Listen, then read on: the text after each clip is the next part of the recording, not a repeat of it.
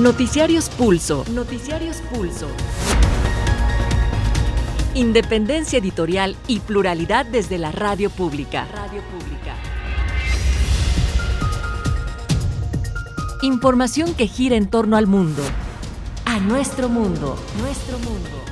Les saludamos, bienvenidos martes 9 de enero del 2024.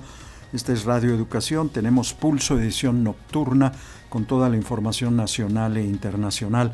El gobierno de Perú reforzó la seguridad en la frontera con Ecuador ante la crisis que enfrenta la nación y por la que el presidente de Ecuador, Daniel Noboa, firmó un decreto donde declaró la existencia de un conflicto armado interno en la nación sudamericana y ordenó a las fuerzas militares neutralizar a los grupos criminales que inestabilizan la seguridad de los ciudadanos, así como restablecer el orden. Y tras los hechos en Ecuador, las clases en centros escolares fueron ya suspendidas y se reforzó la seguridad en los aeropuertos como medida para garantizar la seguridad del personal aeronáutico, aeronaves y pasajeros. En el ámbito nacional, al rendir su último informe de labores, la fiscal capitalina Ernestina Godoy cuestionó a los legisladores panistas y priistas que ayer rechazaron su ratificación de quienes dijo son una minoría que se unió en torno a complicidades, no de causas, por protegerse a sí mismos. Le dieron la espalda a las víctimas y se pusieron del lado de los victimarios. En su informe, la funcionaria aseguró que en su gestión de cuatro años bajaron los índices delictivos y atendió a las víctimas de violencia de género. Godoy nombró al vocero de la dependencia, Ulises Lara, como encargado del despacho, mientras que el Congreso Capitalino designará al titular. El Palacio Nacional, en Palacio Nacional, ahí el presidente López Obrador afirmó que el rechazo de priistas y panistas a que la ex fiscal continuara en el cargo fue una venganza vil por investigar a los panistas involucrados en el cártel inmobiliario. La precandidata morenista Claudia Sheinbaum invitó a Ernestina Godoy a que participe en la encuesta interna para el Senado. Mientras tanto, el gobernador de Nuevo León, Samuel García, dio a conocer que Jorge Álvarez Maínez será el precandidato a la primera magistratura por parte del partido Movimiento Ciudadano. En otro tema, en Palacio Nacional, el presidente Andrés Manuel López Obrador amplió los detalles de su propuesta para reformar la ley de pensiones con la idea, dijo, de que los jubilados reciban una pensión digna lo mismo que se recibe cuando el trabajador decide jubilarse.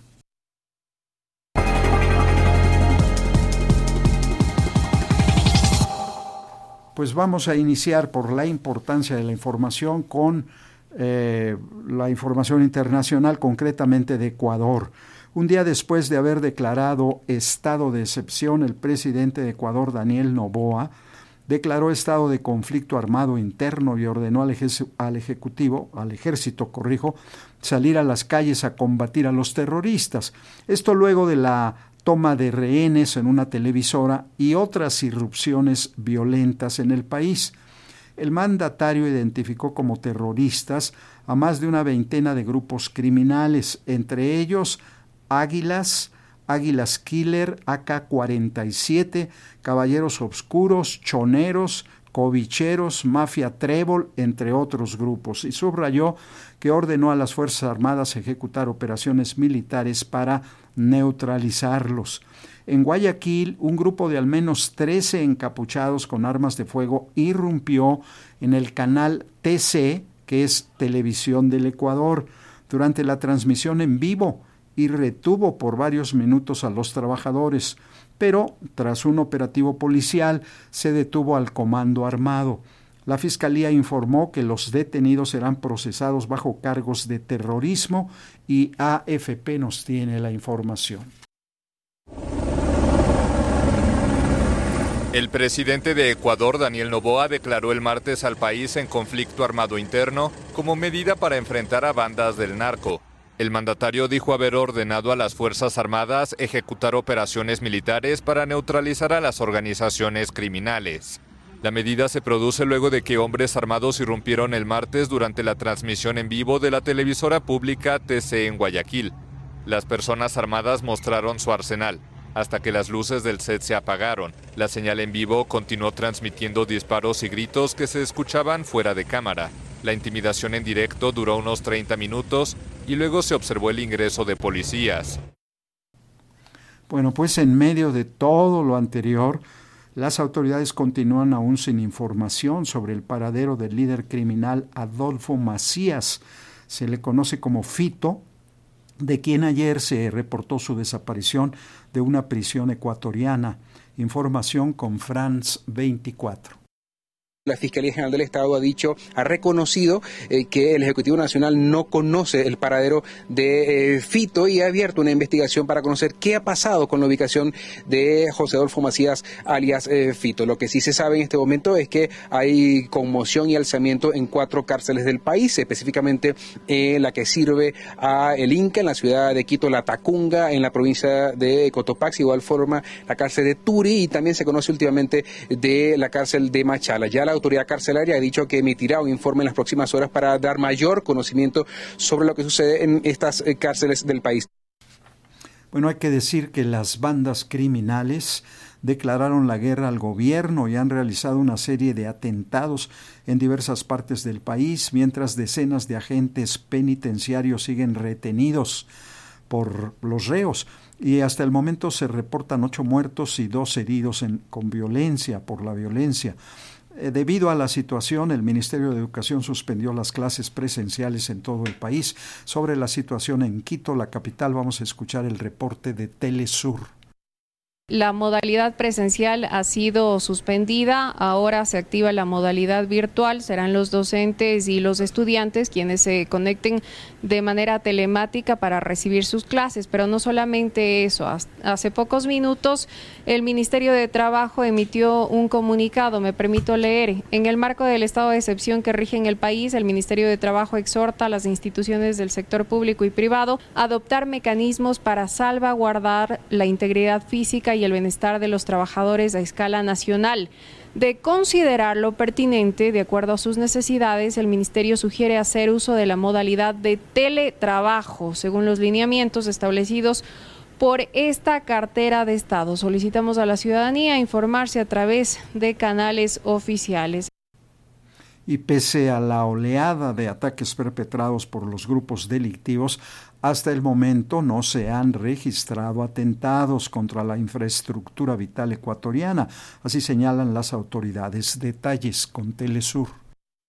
Hay luz, hay agua, hay servicio de transporte público, al menos en la capital. Sé que en otras ciudades como Guayaquil y Cuenca ha habido problemas en ese sentido, pero en Quito había servicio de transporte público hasta hace poco.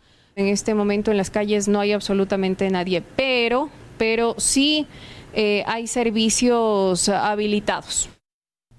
Bueno, y ante la declaratoria de conflicto armado interno en Ecuador, la embajadora de México en aquel país, Raquel Cerur, emitió un mensaje en el que pide a los connacionales que están en territorio ecuatoriano atender cuatro recomendaciones. Cerur indicó que en las últimas horas se desarrolla una situación delicada en Ecuador. Las autoridades ecuatorianas han adoptado una serie de medidas que buscan restablecer el orden público e implican el despliegue y acción de fuerzas armadas y fuerzas de seguridad. A todas las personas mexicanas en Ecuador, Raquel Sarur rogó tomar nota de las siguientes recomendaciones. Uno, Mantener la calma en todo momento. Dos, atender las indicaciones de las autoridades ecuatorianas. Tres, procurar mantenerse en casa u hoteles y evitar salidas o traslados que no sean esenciales. Cuatro, mantenerse al tanto de las redes sociales de la Embajada de México en Ecuador y en caso de emergencia ponerse en contacto con la Embajada a un teléfono que publica 593 99 494 0153. Bueno, pues ahora sí vamos al detalle de la información. Ayer una minoría unida en torno a complicidades y que se puso del lado de los victimarios negó mi ratificación. Así lo señaló la hasta hoy fiscal de la Ciudad de México, Ernestina Godoy, al anunciar la designación de quien se desempeñó en calidad de vocero de la Fiscalía, Ulises Lara, como encargado del despacho de la misma. Como encargado de despacho al frente de la Fiscalía General de Justicia de la Ciudad de México, queda el ex vocero Ulises Lara, en un mensaje, al dejar el cargo, la fiscal local Ernestina Godoy dio a conocer el nombramiento, luego de que el Congreso de la Ciudad de México no la ratificó en el cargo por cuatro años más.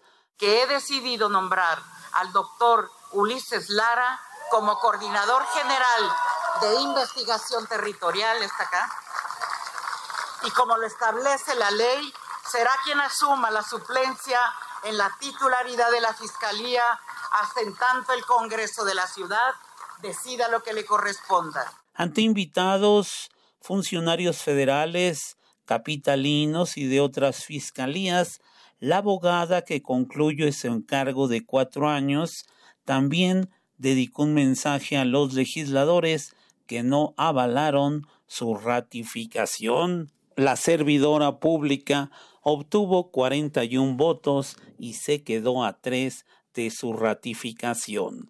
Esta minoría se unió en torno a complicidades, no de causas, por protegerse a sí mismos. Le dieron la espalda a las víctimas y se pusieron del lado de los victimarios. Es una minoría que defiende la corrupción como un derecho político. Para Pulso de Radio Educación, Carlos Godín Estelles.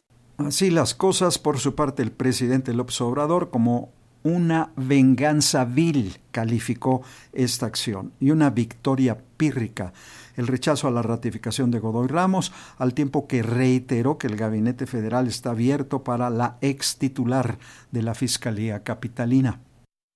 De venganza de la oposición, calificó el presidente Andrés Manuel López Obrador la no ratificación de Ernestina Godoy como fiscal de justicia de la Ciudad de México. ¿Saben qué? Fue una venganza, porque Ernestina Godoy es una mujer íntegra, honesta, una eh, auténtica impartidora de justicia. El mandatario calificó de victoria pírrica de sus adversarios la no ratificación de la fiscal capitalina. Y se vengaron. Es, les digo, una victoria pírrica, un triunfo pírrico. Y que investiguen porque no creo que sepan de lo que estoy hablando. López Obrador aseguró que Ernestina Godoy tiene las puertas abiertas en su gobierno, ya que es una mujer ejemplo de honradez y una verdadera impartidora de justicia. Ayer celebraron los conservadores corruptos, pero estamos hablando, repito, de una mujer honesta, íntegra y con vocación de justicia. Para Pulso de Radio Educación, Carlos Calzada y también la precandidata presidencial de Morena y sus aliados, Claudia Sheinbaum, destacó las cualidades y los logros de Ernestina Godoy, la invitó a participar en la encuesta para designar candidatos al Senado. La precandidata de Morena a la presidencia de la República, Claudia Sheinbaum Pardo, dio a conocer a través de sus redes sociales que habló con Ernestina Godoy, para invitarla a participar en la encuesta para representar a la Ciudad de México en el Senado de la República. Shenbaum describió a la exfiscal como una mujer honesta, profesional, incorruptible, un ejemplo de cómo se procura la justicia. Shen Pardo agregó que Ernestina Godoy tuvo logros importantes en la disminución de delitos de alto impacto, cero tolerancia a feminicidios y valentía para hacer justicia en casos de corrupción como el cártel inmobiliario y la trata de personas. Esa es la razón, dijo, por la cual la oposición votó en contra de su ratificación. Por otra parte, Claudia Sheinbaum continúa sus recorridos de precampaña a lo largo de la República Mexicana, puesto que este periodo finaliza el 18 de enero. La ex jefa de gobierno de la Ciudad de México visitó el convento de las Capuchinas en Lagos de Moreno, Jalisco. Para Pulso de Radio Educación, Reinaldo Cerecero. Y esta mañana el presidente López Obrador no quita el dedo del renglón, abordó nuevamente el tema de las reformas a la Ley Federal de Pensiones para que los jubilados obtengan por lo menos, dijo, lo mismo que ganaban cuando estaban en activo. Se está buscando el mecanismo para lograr que las pensiones en México no sean tan bajas como ahora, aseguró el presidente Andrés Manuel López Obrador al referirse a la reforma que presentará en la materia. Estamos pensando cómo compensamos para que mínimo el trabajador al jubilarse reciba lo que obtiene en activo. Mínimo o no. Si obtienes este, como trabajador dos salarios mínimos o tres, que cuando te jubiles eso sea lo que recibas, que no eh, recibas la mitad o el 40%. Nosotros logramos una reforma, pero no es completa, por eso eh, vamos ahora a profundizarla. El mandatario añadió que el fin último de esta iniciativa es buscar la pensión digna a todos los trabajadores y evitar que el problema le estalle en las manos a la próxima administración. Lo que yo quiero es que el que se jubile recibe una pensión digna, sí. Lo mismo que recibe cuando decide jubilarse, porque eso con las leyes actuales no se logra. Para Pulso de Radio Educación, Carlos Calzada. Bueno, para analizar este proyecto del presidente López Obrador, que busca impulsar iniciativas a favor de los trabajadores, sobre todo lo que respecta a mejorar las pensiones, Noticiarios Pulso de Radio Educación entrevistó al doctor Gustavo Leal Fernández.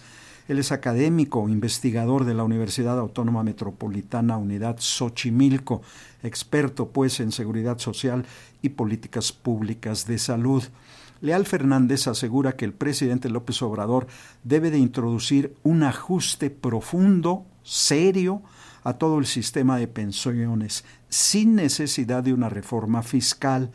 El experto sugiere también un cambio que ofrezca a la nueva generación de mexicanos que están ya entrando al mercado laboral un esquema digno de pensiones y para ello es necesario revisar las cuentas individuales para así beneficiar a los jóvenes. No se trataría de un regreso, porque justamente eso es lo que dice la derecha interesada en desprestigiar, ¿verdad?, la posibilidad de que los trabajadores tengan mejores pensiones.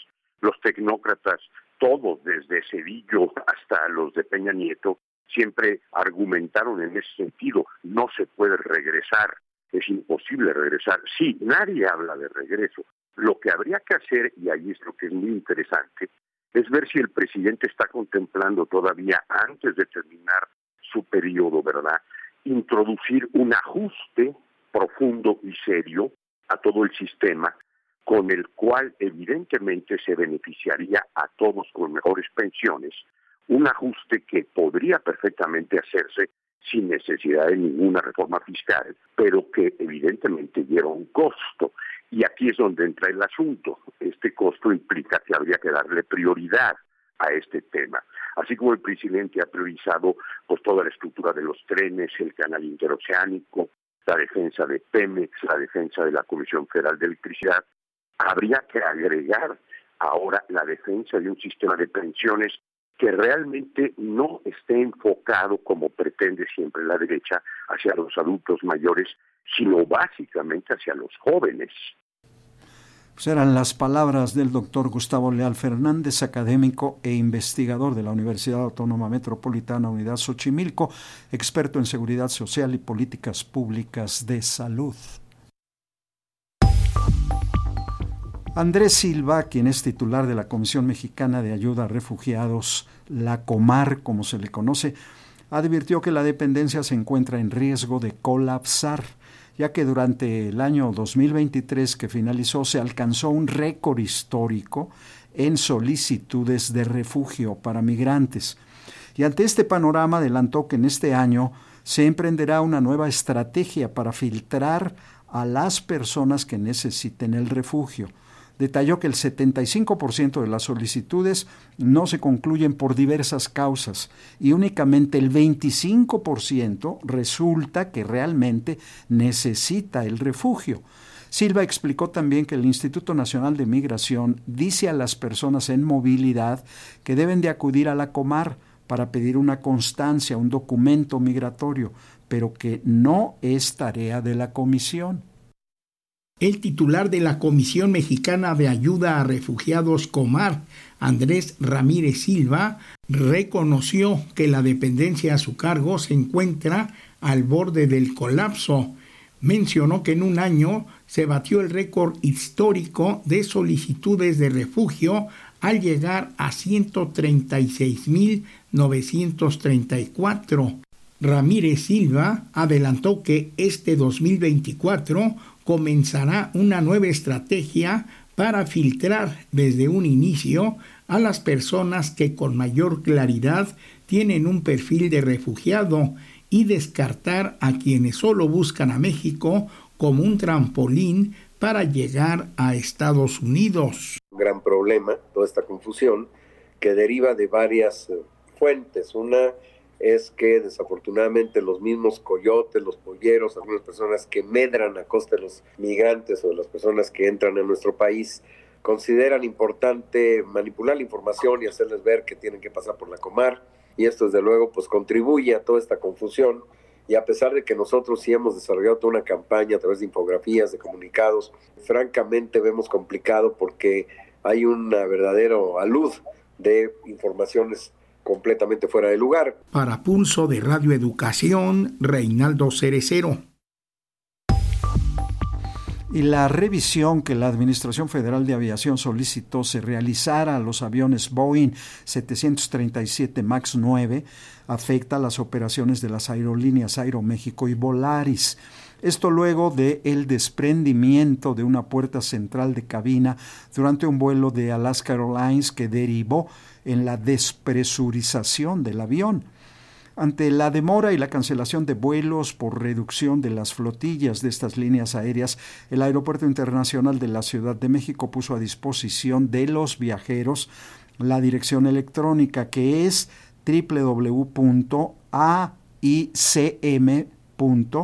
www.aicm.com.mx diagonal vuelos en donde se podrá conocer el estatus de los vuelos con el nombre de la aerolínea, número de vuelo y destino. Se reporta afectación operacional y de logística por parte de la empresa Aeroméxico y Volaris tras los trabajos de revisión en el equipo de 737 MAX 9 y 56 Airbus Neo respectivamente. Lo anterior obligado por el incidente ocurrido el pasado viernes en Estados Unidos en el vuelo de la aerolínea Alaska Airlines, de cuya nave en pleno vuelo se registró el desprendimiento de una de sus puertas. Las aerolíneas advierten que se ha realizado una supervisión pormenorizada de las naves, por lo que esperan retornar a los cielos a la brevedad toda vez que esta acción genera diversas alteraciones administrativas y de operación, toda vez que la acción ha reducido sus operaciones aéreas en México. Para Pulso de Radio Educación, Verónica Martínez Chavira. Bueno, en otra información mexicana de aviación, la aerolínea estatal ha efectuado entre el 26 de diciembre del 2023 al 8 de enero del 24 220 vuelos, un promedio de 16 vuelos diarios. Lo anterior lo informó el subdirector de esta empresa, el general Leobardo Ávila Bojorques. Hay que mencionar que Mexicana inició con 10 aeronaves y tendrá como base de operaciones el Aeropuerto Internacional Felipe Ángeles, desde donde volará a 15 destinos. Y la panista Xochil Gálvez, precandidata a la presidencia, se reunió hoy con lugareños de Navojoa y Guatabampo, en Sonora, donde dijo que es necesario mejorar la seguridad y reconoció la importancia de la pensión para adultos mayores que creó el presidente Andrés Manuel López Obrador. La precandidata única de la coalición Fuerza y Corazón por México, Xochitl Galvez, realizó actividades este martes en el estado de Sonora. La aspirante de los partidos PRI, PAN y PRD se reunió con simpatizantes en Navojoa y Guatabampo. En sus redes sociales, la aspirante presidencial señaló que en su administración garantizará la seguridad para las familias. Galvez aseguró que no le temblará la mano para regresar la paz y la tranquilidad a los mexicanos. Al reunirse con simpatizantes, la precandidata del PRI, PAN y PRD afirmó que los programas sociales impulsados por López Obrador se mantendrán. Porque Morena se la pasa engañando a la gente diciéndole que si nosotros llegamos van a quitar los programas sociales. Falso. No vamos a quitar ningún programa social. Es más, ya propusimos que la pensión de adultos mayores empiece en los 60 años. Que empiece en los 60 años. Para Pulso, de Radio Educación, Sosimo Díaz. Mientras tanto, se dio a conocer que el coordinador de los diputados en San Lázaro, Jorge Álvarez Maínez, será el precandidato a la primera magistratura por parte del partido Movimiento Ciudadano. En un video, el gobernador de Nuevo León, Samuel García, hizo el anuncio.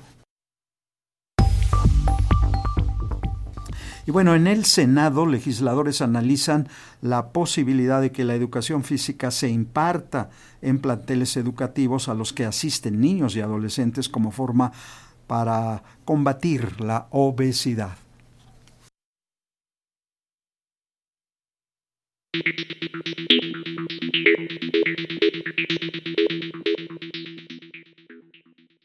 Pasamos a la información internacional. Miles de peruanos se concentraron en las principales calles para demandar justicia ante la muerte de decenas de personas durante las protestas para pedir la renuncia de la presidenta Dina Boluarte y la liberación del el depuesto mandatario Pedro Sánchez.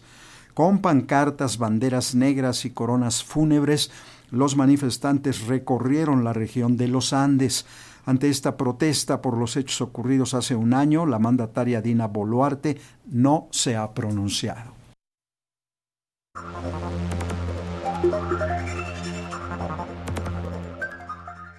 Bueno, también en el marco de un foro islámico realizado en Doha, en Qatar, el líder del movimiento islamista palestino Hamas, Ismael Anileh, afirmó que no entregará rehenes si Israel no libera a todos los presos palestinos que se mantienen en sus cárceles. El líder también llamó a los representantes de naciones musulmanas a apoyarlo en su lucha contra Israel y a proporcionarle armas para enfrentar al ejército del primer ministro Benjamin Netanyahu. En este marco, el secretario de Estado de los Estados Unidos, Anthony Blinken, se reunió con funcionarios israelíes donde se pronunció por evitar más sufrimiento a los civiles en la franja de Gaza. El funcionario estadounidense también pidió a Israel permitir la entrada de más ayuda humanitaria y evitar así que el conflicto se extienda a otras naciones de la región. El secretario de Estado, Anthony Blinken, pidió a Israel que trabaje con los palestinos moderados y los países vecinos en planes para la franja de Gaza de posguerra, diciendo que estaban dispuestos a colaborar a reconstruir y gobernar el territorio, pero solo si hay un camino hacia un Estado palestino. Continuamos discutiendo para hacer una paz más duradera en la región para Israel. As I told the Prime Minister, every partner that I met on this trip como le dije al primer ministro Benjamín Netanyahu, cada uno de nuestros colaboradores en la región que he visitado están listos y dispuestos para una solución a largo plazo que termine este ciclo de violencia y que Israel sea un lugar seguro. Para Pulso de Radio Educación desde Washington les informó Samuel Galvez. Bueno, pues ya nos vamos. Queremos agradecer el favor de su atención a este tercer informativo del 9 de enero del 2024. En la Coordinación Nacional, Carlos Padilla. Coordinación Internacional, Gabriela Pérez, Ángeles Hernández y Raúl García. en la redacción, Fortino Longines en la edición de notas, Arturo Mendoza en la operación técnica, Tania Nicanor, Roberto Hernández y Fernanda López en redes sociales. Les saluda José Luis Guzmán. Gracias, buena noche.